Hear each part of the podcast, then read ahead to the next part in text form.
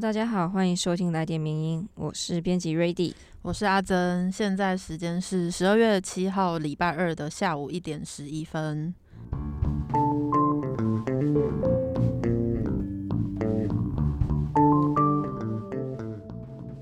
那这集应该一样是会在礼拜三播出，只是我们先提早录音了。错，不知道大家到了十二月有没有被一个东西洗版你的社群，就是 Spotify，这样没有业配吧？那么大的企业，对啊，没差了。Spotify 的年度回顾已经开始出来了。嗯，然后除了会看到就是个人的收听的，你这一年来收听了些什么东西啊，成为谁的粉丝之类的，其实 Podcast。我们创作者自己也有一个年度的回顾，嗯，大家应该也有看到，我们在我们的 IG 上面有分享给大家。对，我们今年总共录了六十二集的单集，然后触及到二十四个国家或地区，其实蛮多的，好厉害哦！意外意外，真的。然后不知道大家有没有听到那个我们名人放松，或是有没有上榜你的个人收听 Podcast 的排名呢？都可以分享给我们，对，我们会很开心。嗯，那阿珍，你们？自己的收听哪一个部分？你想你想知道哪一个部分？收听的类型吗？哦，我要调出照片。但是我印象很深刻、值得炫耀的是，就是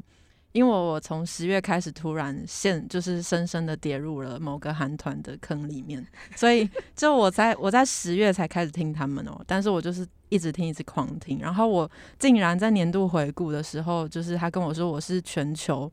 听他们音乐的前百分之零点五的听众，我也是，我也是某个韩团的前百分之零点五。我们果然都是都是就是迷妹，对，是迷妹，没有错。那 Ready 呢？我我我也是某一个韩团诶，就是类型 类型也是 K-pop 居多，赞啦！我们都是迷妹，没错，好开心哦。大家如果有一些就是想要跟我们分享的，也可以跟我们说，或者是对之类的年度嘛，而且。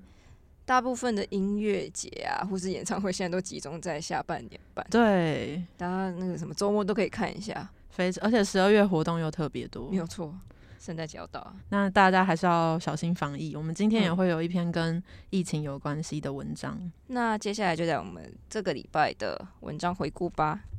那我们第一篇要跟听友们分享的是由我们的作者司法留言终结者写的一篇有关于。跟骚法的文章，那题目是“别变成青春试炼的林柏宏”，跟骚法不会让你无法追求对象。那这个《青春试炼》这部电影，它是何卫廷跟胡志新共同执导的国片，在十一月十九号正式上映了。其中呢，刚提到林柏宏，他饰演的角色叫做郭明亮。他在这部片里面，因为单方面偏爱特定的成人影片演员，就开始。展开疯狂激烈的追求行为。不过，根据媒体报道呢，林柏宏的粉丝在观影之后的座谈会，就直接跟他说：“虽然很喜欢你，但是看到在电影里面的你，我会反胃。”这位粉丝很酷诶，他很直接。嗯，我觉得这样不错了，不要因为就是戴上那种什么粉红泡泡的眼镜。对对对。那无独有偶，先不讲国外的电影，光是国片也常常会有这种疯狂追求行为的剧情。之前就有一个粉丝专业暗光鸟电影院暗公教，他在跟三跟烧法三度通过的那一天，他就贴了一篇还有蛮有趣的贴文。那他的贴文就提到了有三部电影，就是《角头》《浪流连》还有。当男人恋爱时，以及消失的情人节里面三位的主要男性角色，那他的贴文就写说啊，这些剧如果在跟骚法之后播出的话，可能就会直接全剧终了。那他是为了要提醒众多男性同胞，在现实中不要学习片中角色的行为，我还觉得还蛮有趣的。因为电影的剧情是一回事，但是其实我们也知道，近年来还是会在新闻媒体上面看到很多恐怖追求或是恐怖情人的事件。这些事件呢，除了造成当事人的困扰之外，也是一直成为社会新闻的焦点。所以，为了保护民众的身心安全、还有行动自由、生活私密领域以及资讯隐私等等的，而且免于受到跟踪跟骚扰行为的侵扰，维护个人的人格尊严，所以立法院在十一月十九号三读通过了制定跟踪骚扰防治法，也就是跟骚法。但是究竟那些有哪些行为会构成跟踪骚扰呢？嗯，那根据跟骚法第三条规定哦，所谓的跟踪骚扰行为是指以人员、车辆、工具、设备、电子通讯、网际网络或其他方法反复或持续有以下各种行为，除了与性或性别有关之外，还会违反他人的意愿，足以让他人就是心生畏怖。就是畏惧跟恐怖，嗯，影响日常生活或社会活动。那这些行为就分成三种种类，那我们就稍微跟听友讲一下。第一种就是以监视、观察、跟踪、盯梢、守候、尾随等方式接近或知悉特定人的住所、学校、工作场所或者经常出入的活动场所。还有第二种是对特定人进行警告、威胁、嘲弄、辱骂、歧视、仇恨。贬义等方式，或者你是以电话、传真、电子通讯、网际网络等设备进行干扰，或是告知或出示有害个人名誉的讯息跟物品。那第三种应该是比较多人会碰到的状况，就是对特定人要求约会或联联络的一些追求行为，或者是你寄送、留置、展示、播送文字。图画、声音、影像或其他物品，甚至是未经同意或者擅自订购物品或服务到他到人家家之类的。对，那除了对特定人有上面说的这些行为，就算是跟踪骚扰之外，对于该名特定人的他的配偶、直系血亲、同居的亲属。或是与特定人社会生活关系密切的人，也都算是跟踪骚扰的行为。所以，民众如果遇到跟踪骚扰的行为，就可以向警察机关寻求协助。我为为了要避免这个制度被滥用，通常会被告诫那个人，就是呃，通常有民众遇到这个跟踪状况之后，向警察机关寻求协助，那警察机关他们就会去会有一个被告诫人出现。那如果被告诫人，被告知说：“哎，我有这个行为之后，那其实可以表示异议啦，由上级的警察机关审核，说是否有这个理由。那如果说书面告诫的人两年内仍有跟踪骚扰的行为的话，被害人可以向那个法院申请保护令，而实施跟踪骚扰行为或违反法保护令的民众，就会被处以一至五年的有期徒刑。对，以上就是跟骚法它大致上的规范。然后，其实，在跟骚法通过之后呢，就有知名的律师表示说。”一直以来，有一名补习班的学生，他时常用送礼、电话、简讯，甚至到事务所等等的行径的方式，去疯狂追求一个在补习班兼课的律师，然后也造成当事人的困扰。但也有网友批评说，究竟怎样会构成跟踪骚扰行为，其实都是非常主观的认定。那也有很多人很怕未来。如果你想要追求喜欢的对象，是不是都要步步惊心，然后就很很害怕自己犯法之类的？嗯，不过作者也认为说，他不该将所有追求行为都认定为跟踪或骚扰。那究竟何种程度的行为会被归类在跟踪骚扰行为呢？那其实跟骚法里面都有一定的定义，除了必须是反复或持续之外，还必须是违反对方意愿，而且要比。使对方心生畏怖，也要影响日常生活或社会活动的行为，才会符合跟踪骚扰行为的条件。也因为有一定的门槛，所以就引发了部分民间团体批评，设下门槛可能会让该部法律成为一种装饰品。无论是现实生活中，或者是青春校园电影里面常演的，总之呢，就是在尊重对方意愿，而且拿捏好分寸的前提下。其实原则上是都不会变成跟骚法定义里面的这些跟踪骚扰行为的，但有些电影里面的疯狂追求行为的这些情节，虽然往往在电影里面它会得到一个美好的结局，甚至会被包装成一个浪漫的形象，但是大家要知道说，如果这种情节发生在现实生活里面，恐怕是会让人家心生畏惧而已。所以说，就是追求你喜欢的人方式有非常多。那总而言之，就是你情我愿就是最高的指导原则。跟骚法并不是要禁止你去追求你喜欢的对象，所以你也不要成为青春试炼里面那个让观众非常反胃的林柏宏，也不要让你个人对于喜好的追求变成人家生活中的负担。没错，以上就是跟骚法的规定以及它衍生出来，大家可能会有点担心，但是这篇文章有稍微帮帮大家分析跟说明清楚。那接下来想要进一步分享的是，其实最近的一个性别暴力事件是立委高嘉瑜他遭到伴侣施暴，让台湾社会非常震惊。那相关的新闻大家应该也都看得蛮多了，所以这一次我们不会特别琢磨在这个事件本身，而是想要跟大家一起回顾一篇我们的作者 V 太太写的文章，一起来延伸讨论一下性别暴力这件事情。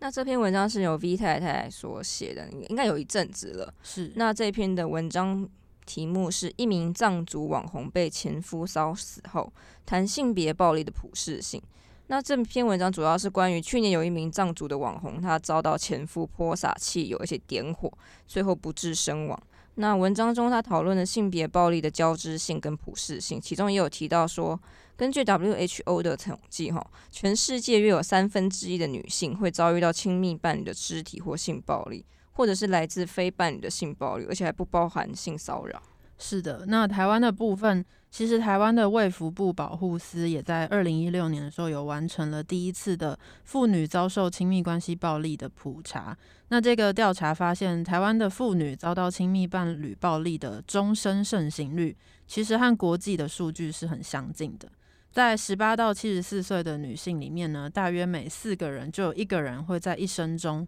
遭遇伴侣的暴力伤害。那暴力伤害就是包括肢体的、精神的、性以及经济的暴力。而且呢，有很多学者跟实务的工作者认为说，其实这其中有很多未通报的黑数，也就是说，台湾女性受暴的比例很有可能比这个调查的数据结果还要高。嗯。毕竟从高佳瑜的事件可以看来说，很多女生也是有受害，但她不敢讲出来。是的，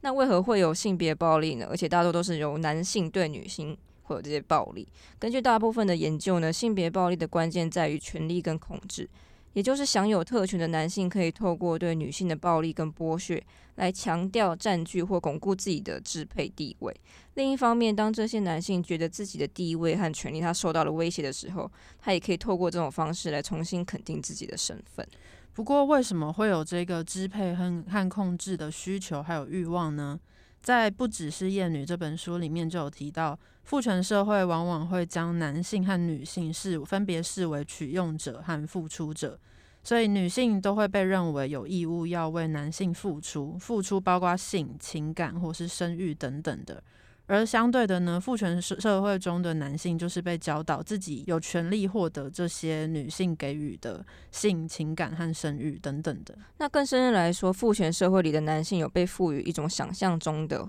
但他其实是错误的理所当然感，让他们相信自己其实有资格去取用女性的身体、情感跟性，他甚至有权利去主导女性的身体跟情感。相对的，也有。也会认为说自己有权利控制或者消灭那些不受控制的女性，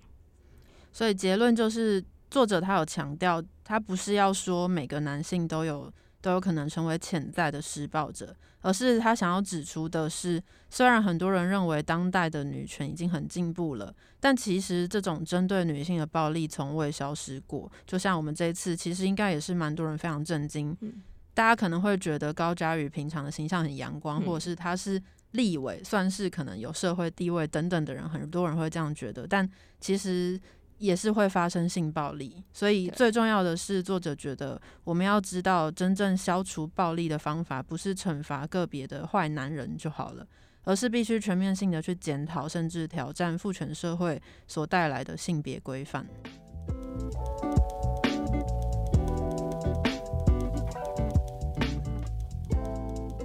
那接下来第二篇呢？我们第二篇有我们有两篇文章啦。那我们就是要谈到这次的变种病毒 Omicron。那这两篇文章分别由我们的两位作者，第一个作者是欧明佑医师，他写的《变种病毒 Omicron 全面来袭：青少年元旦开打第二季是最佳策略吗？》还有第二篇由我们的徐子轩所撰写的《后疫情大挑战二：迎战 Omicron 实施非洲旅行禁令有用吗？在十一月二十五号的时候，COVID-19 的这个新变异株 Omicron 在南非被确认。有部分的专家就说，Omic Omicron 是至今最糟的变异株，因为它五十个变异处里面有三十个集中在肌蛋白上。给大家参考一下，Delta 的总变异处是只有十六个这样子。所以就是这个 Omicron 它会造成免疫逃脱和传染力的提升。有很多的国家就听到消息，立刻恢复了锁国的措施，或是限制非洲的航班等等的。那因为南非目前有八十多位的病人都是青年，所以台湾也非常紧张，开始研议说，诶，青少年要不要接种第二剂的疫苗？那这篇文章想要跟大家讨论的就是这样子的一个方向是不是正确的，或是适合的呢？嗯。那此次疫情它发生的时候，其实南非的疫情其实当时非常平缓，它全国单日确诊的人数只有两百人，就是每日新增两百人左右。而且母数不足其实会导致小范围确诊、呃群聚感染的解读数据偏差。那加上南非全国疫苗施打率只有百分之二十四，那都多多集中在老人。那全国七十到百分之八十的人口都已经有自然感染过了，特别是那些频繁社交的年轻人。也因此，Omicron 免疫逃脱的效应才是导致取代 Delta 的原因，而非经由自然竞争下的优势病毒株。南非医学协会的会长科吉他就表示说，患者都是年轻人，而且最年轻的只有六岁，也因此就带动了台湾讨论到底要不要恢复学生施打第二剂 BNT 疫苗的这个决策。不过，作者在这里他是持反对意见的，因为他认为疫苗逃脱的特性代表无法阻隔传染，所以我们无法用年轻人的全群体免疫来保护家中的老人。每一位老人最后都还是很有可能会染上病毒，所以他认为真正有效的政策重点应该是要提升台湾老人的相对低落的这个疫苗完全接种率。那根据统计，目前台湾七十五岁以上的民众仍有百分之三十五还没有完成疫疫苗的施打。那五十到四六十四岁有三十八趴未完成施打，这代表当病毒如果传入我们台湾，我们的减灾能力其实是蛮有限的，跟完全没有施打疫苗相比，仍会有百分之四十的灾情。那我们就来看看韩国的资料，根据韩国资料显示，八十岁染疫死亡率有高达十二点九趴。那更给大家参考一下，三十到三十九岁的死亡率是零点零四帕，十到十九岁的死亡率其实是零帕。那换算成台湾现有高龄的人口，那可能会是一场非常严重的灾难。作者就说，他从半年前就一直提到 mRNA 疫苗的剂量的问题，不论是反抽避免打入血管，或者是应该要依照体重去调整过强的降力，也就是莫德纳一百微克，辉瑞三十微克。不过，当时作者他提出青少年应该减低施打剂量的时候，也就是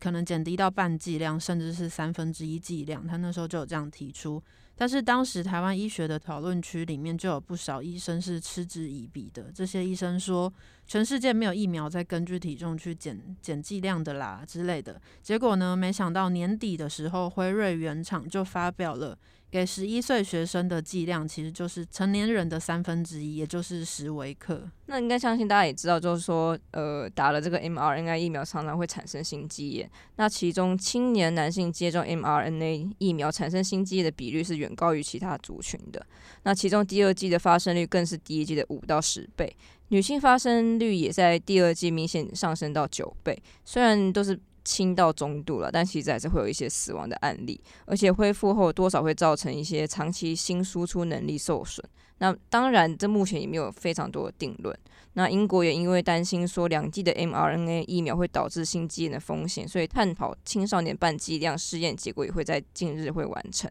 如果台湾要这么急着让学童施打第二剂三十微克全剂量的辉瑞疫苗，作者是觉得有点不太妥当。那除了上面讨论的关于学童施打第二剂疫苗可能会有一些疑虑之外，我们的今天要介绍另外一篇文章，就是作者徐子轩他探讨的是各国急着实施这种旅行禁令到底有没有用呢？那前面有提到，虽然 Omicron 在全球尚未造成惨烈的影响，但因为它的刺突蛋白里面包含了三十二种变异点，可以增加传播和逃避免疫力的突变。有些专家就声称说，Omicron 感染的增长率可能会等于 Delta，造成世界的恐慌。那由于新变种在南非等等的南部非洲国家发现了。欧美还有中东各国马上就用迅雷不及掩耳的速度，直接对这些国家下了旅行禁令。嗯，那当然，这种举动会造成一些非洲病毒学家跟政界人士的不满了。他们认为目前根本就不知道 Omicron 是不是来自南非。各国对于南非洲的建议基本上是弊大于利。最明显的证据是 Omicron 已经在其他的国家已经有被检测到，它可能早就在还没被列入。旅行禁令的地区流通，像是在比利时，它就发生的第一例，就是根本就没有去过南部的非洲，它也没有相关的接触史。更有人说，其实几乎没有证据显示国际旅行禁令能有效控制疫情。WHO 通常不建议各种的这种旅行禁令，相反的呢，他们认为各国应该要优先实施已经证明有效的一些干预措施，就是例如说保持社交距离、佩戴口罩等等的措施。那其实这方面的措施就是台湾一直以来都有在实施的。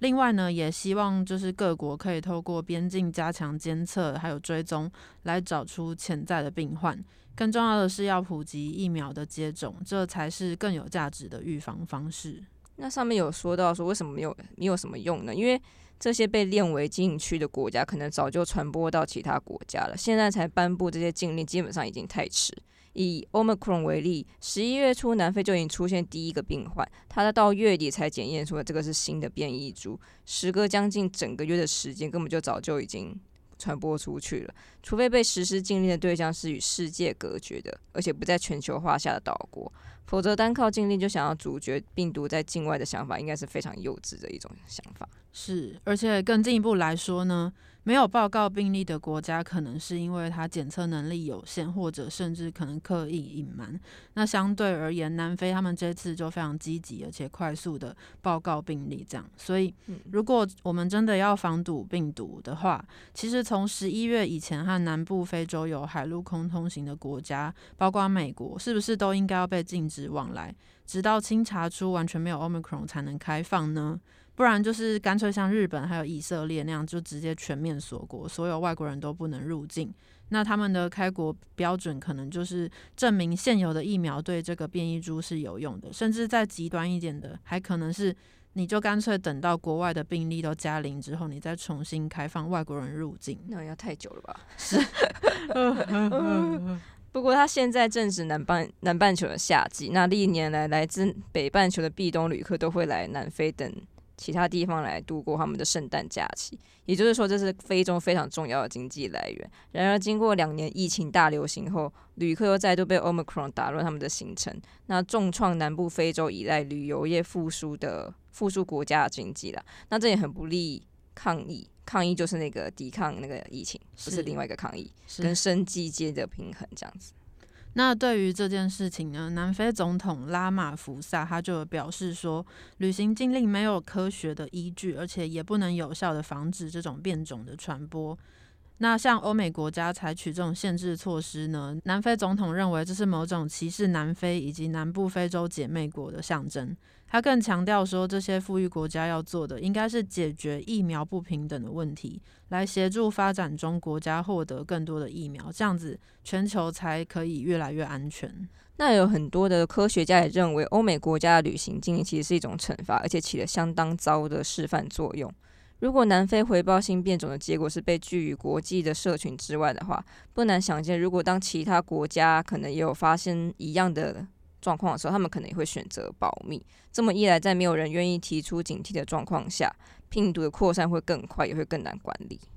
国际组织的领导人也纷纷表达对非非洲的支持，像是 WHO 总干事谭德赛，他就有强调，正是因为南非早日检验出这种变种，WHO 才能对 Omicron 发出警戒。各国需要就流行病达成新的协议，而非孤立特定的国家。另外呢，联合国秘书长古特雷斯还有发出声明，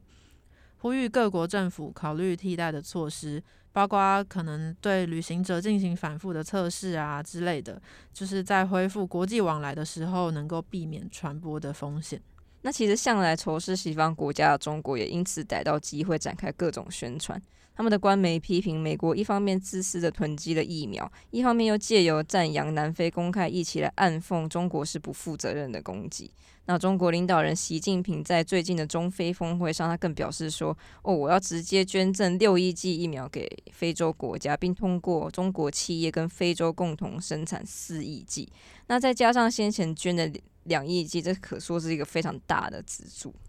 不过，针对这种种种的质疑呢，欧美国家也是有一些话想要回应。像是美国卫生官员，他就表示，对南部非洲国家的这种旅行禁令，只是为了让美国有时间去了解并分析更多的相关资讯。首席顾问福奇他就强调，Omicron 最后难免会传播到美国，也也可能像 Delta 变种一样成为主要的株种，所以美国需要争取时间的准备，这是美国的说法，没有错。而且白宫还更直截了当指出说，南非应该是不缺疫苗，因为美国曾经向南非捐赠了八百万剂，之后他们想要再捐的时候就被南非拒绝。那关于南非是基于何种原因拒绝美国，他们现在无法得知。那不过南非是的确在十一月初的时候要求疫苗制造商交生和辉瑞他们可以延迟交付疫苗。他的理由是太多人会犹豫担心，使得疫苗供过于求，导致无法提高接种率。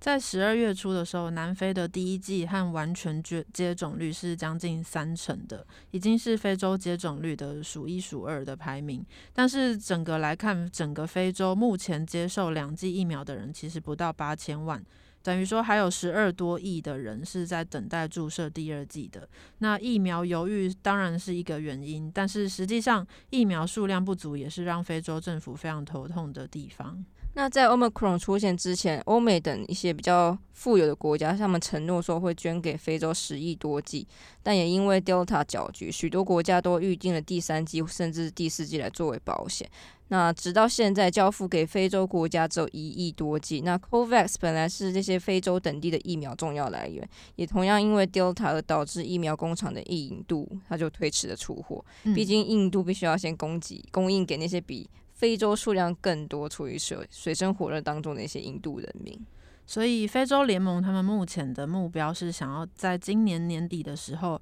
让大约百分之三十的非洲人口可以完全接种。但问题是，现在已经快要年底了。已经就是年底了，但是只有不到十趴的两剂注射率。很多非洲领袖他们都清楚知道，说光靠国外捐赠还有购买根本是不敷使用的，所以本地量产可能才是真正的解决之道。无论哪个厂牌的疫苗，目前都是在非洲的考虑范围内的。例如，埃及从明年开始就会大量制造科兴疫苗。那辉瑞呢，也已经和南非的厂商签约，明年也可以在当地生产疫苗。那其实由于低疫苗覆盖率，就会导致一些社社区内会传播的更厉害，从而增加变异的风险。所以，增加非洲的接接种人口，应该是要全球都应该去共同努力的方向。要注意的是，虽然变异株可能影响部分疫苗的效力。但至少到目前为止，疫苗还是可以保护大多数人。各国政府的当务之急不应该是要封闭边境，而是要合作展开全球监测，来维持对病毒的长期控制。在正常情况下面呢，新冠病毒它肯定是会继续存在的，新的变异株也可能会层出不穷，一直跑出来，对人类构成一个持续的挑战。所以在经过这两年的学习跟教训呢，作者就说各国应该要了解。跟新冠病毒共处是无可避免的，但是我们采取的应对措施，例如确保疫苗公平分配、减轻人们对疫苗犹豫等等的，其实这些措施都还是不够的。唯有扩大全球疫苗的覆盖率，才有可能限制病毒的进化，逐步恢复以前的生活。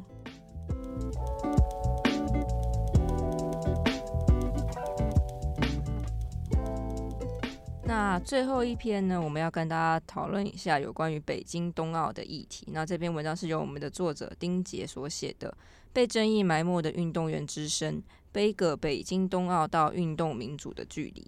其实距离北京冬奥开幕只剩下两个月左右了，包括国际奥委会、各国政府，还有各国的奥委会以及一些人权团体，都有持续在关注跟讨论主办国，也就是中国在人权上面的一些争议。甚至也采取了一些悲格行动。那面对这些指控呢？中国政府他们也维持一直以来的态度，就是坚决反对境外势力辱华，表示要维护运动员参赛的权利。那其实只要每逢奥运，运动员的所作所为往往都会成为国际的焦点。例如一九六零年罗马奥运开幕典礼的时候，当时我们的台湾代表团进团的时候，进场的时候呢，就手持标语。抗议当时的大会禁止他们以中华民国的名义出场，又或者是最近一次的东京奥运，美国铅球选手瑞文桑德斯就在颁奖典礼那个台上的时候高举交叉的手势，象征着声援全世界受压迫的群众。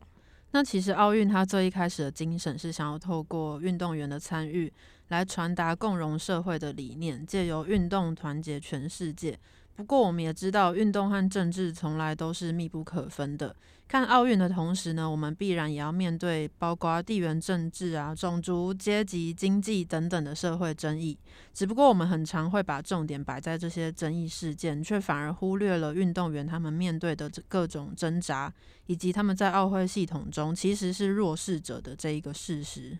那刚刚有说到说这一次有一些悲歌的行动，其实十三年前的北京夏季奥运也有类似的状况。当时担任联合国运动促进和平发展特别顾问的前瑞士联邦总统阿道夫·奥吉，他就有说过，国际奥委会有责任去协调中国侵害西藏人权的议题。那这样的做法不仅是增加相关议题的国际能见度，同时也变相给予主办国适当的压力，让他们可以面对一些违反奥会宪章的难题。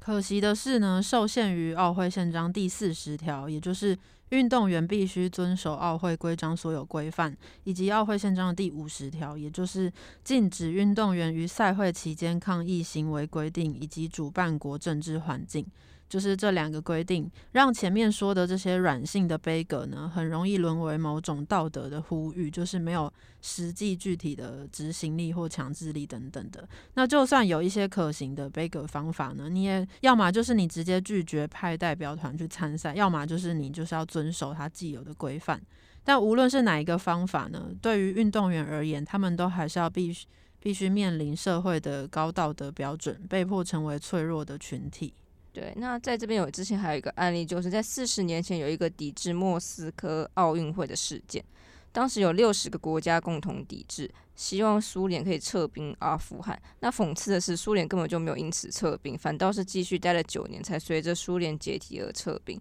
也就是说，那次的悲歌行动根本就没有实际的实质效果。那另外，现在的国际奥委会主席汤马斯巴赫当时是选手，他尽力捍卫选手参赛的权利。后来却被扣上共产主义分子的帽子，而且当时抵制的国家也因此和苏联的关系非常的不好，失去了很多民间运动交流的机会，甚至导致苏联阵营报复，抵制一九八四年的洛杉矶奥运，让很多选手失去登上奥运舞台的机会。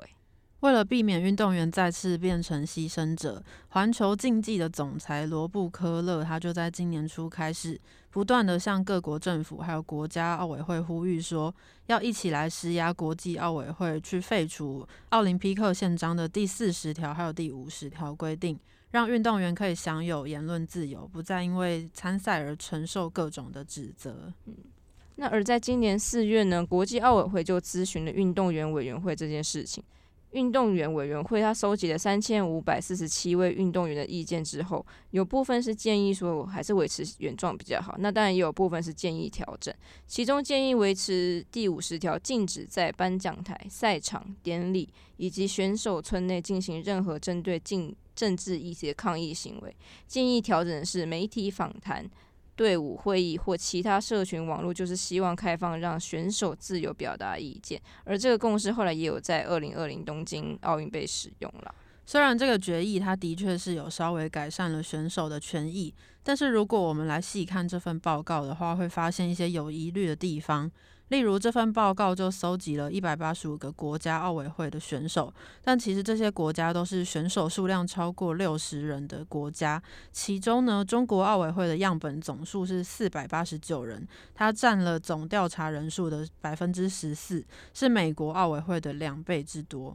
而且呢，针对问卷里面有一个题目是说关于表达自我意见的，就是他们的分数是低于整体的平均值的。有一个题目具体而言就是。是他问选手觉得适不适合在例如媒体区啊、颁奖台等等的地方表达意见。那针对这一题呢，这些选手他们只有一到两趴的选手认为是适合的，就是整体中国运动员他们的分数是最低的。那这个也不禁让让人好奇，说这份报告调查是不是有一些偏误呢？应该很有偏误吧？嗯，的确是很值得大家来思考。那虽然我们不知道即将到来的北京冬奥现场会不会有大规模的人权抗议行动，但运动员的一举一动一定会成为全世界的焦点。我们很常会看到运动员会透过一些行动来表达自己对人权和社会议题的关注，比方说 F1 赛车手路易斯汉汉密尔顿、网球选手大阪直美等等。但我们也需要知道，说并不是每一个运动员都能这样自由表达自己的价值观。甚至以最近的例子来说呢，就是在中国网球选手彭帅的事件之后，世界女子网球协会因为单一担心他的安危，就勒令暂停所有中国的网球赛事，要求中国政府调查这件事情。但是也并不是每个运动协会都能做出这样子的行动的。讲白了，就是讲出真相辱华并不可怕，可怕的是当运动员提起勇气讲出真相的时候。社会大众却视若无睹。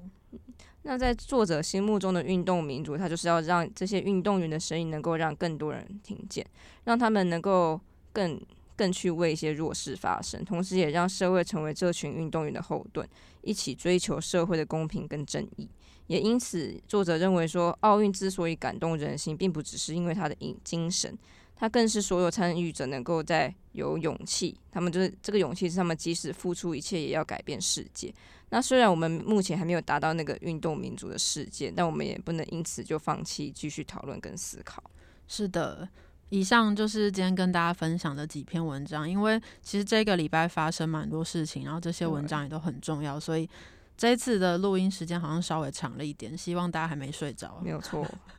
睡着也没关系啦，也是很好奇，大家都会在什么时间听名人放送或来点名音？嗯，是通勤吗？对，或睡前？主要是通勤吧，睡前也没关系啊，听到睡着也没关系，当做白噪音放也没关系。你说当做什么？摆噪音就是放在背当背景，我们觉得就是有个陪伴感，我们也是很感恩了啦。谢谢大家。对，那今天的来点名就到这边，欢迎大家跟我们分享任何建议，或者是你的年度回顾，你听了什么音乐，你听了什么 podcast，或者是想要知道编辑的 的喜好，也是可以敲完。对，好，那今天谢谢大家的收听，我是阿珍，我是 Ready，大家拜拜，拜拜。